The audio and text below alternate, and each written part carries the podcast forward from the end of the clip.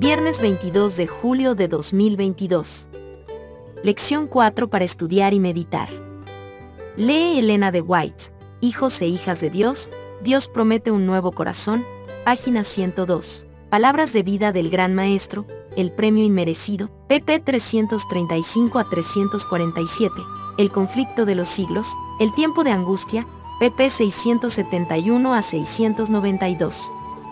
La edificación del carácter es la obra más importante que jamás haya sido confiada a los seres humanos, y nunca antes ha sido su estudio diligente tan importante como ahora. Ninguna generación anterior fue llamada a hacer frente a problemas tan importantes. Nunca antes se hallaron los jóvenes frente a peligros tan grandes como los que tienen que arrostrar hoy. E 225.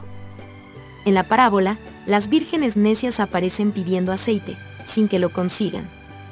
Esto es un símbolo de los que no se han preparado desarrollando un carácter para permanecer en el tiempo de crisis. Es como si fueran a sus vecinos y les dijeran, deme su carácter o me perderé. Las que fueron sabias no pudieron compartir su aceite con las lámparas vacilantes de las vírgenes necias. El carácter no es transferible.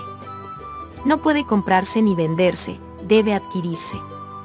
El Señor ha dado a cada uno la oportunidad de obtener un carácter recto mediante las horas de prueba, pero no ha proporcionado un medio por el que un agente humano pueda impartir a otro el carácter que ha desarrollado pasando por duras experiencias, aprendiendo lecciones del gran maestro, para que pueda manifestar paciencia en la prueba y ejercitar la fe para que pueda remover montañas de imposibilidad. AFC 348, G, 16 de enero de 1896.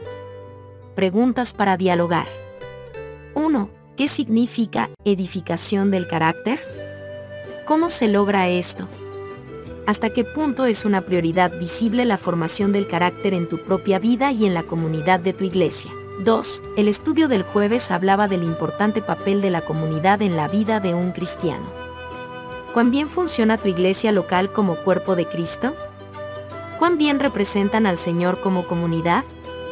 Como clase, analicen qué pueden hacer para mejorar. 3. Como clase, consideren por qué es importante la formación del carácter, aunque seamos salvos únicamente por la fe en Jesús. Si la justicia de Cristo y su carácter perfecto son lo que nos salva, entonces, ¿por qué necesitamos edificar el carácter? 4. Ellen Keller, quien era sorda y ciega desde temprana edad, escribió, el carácter no se puede desarrollar en un contexto fácil y tranquilo. Solo al experimentar pruebas y sufrimientos se puede fortalecer el alma, aclarar la visión, inspirar la ambición y lograr el éxito, Leadership, de 17, número 4. ¿Concuerdan con ella? Analicen la conexión entre el carácter, el sufrimiento y el gran conflicto.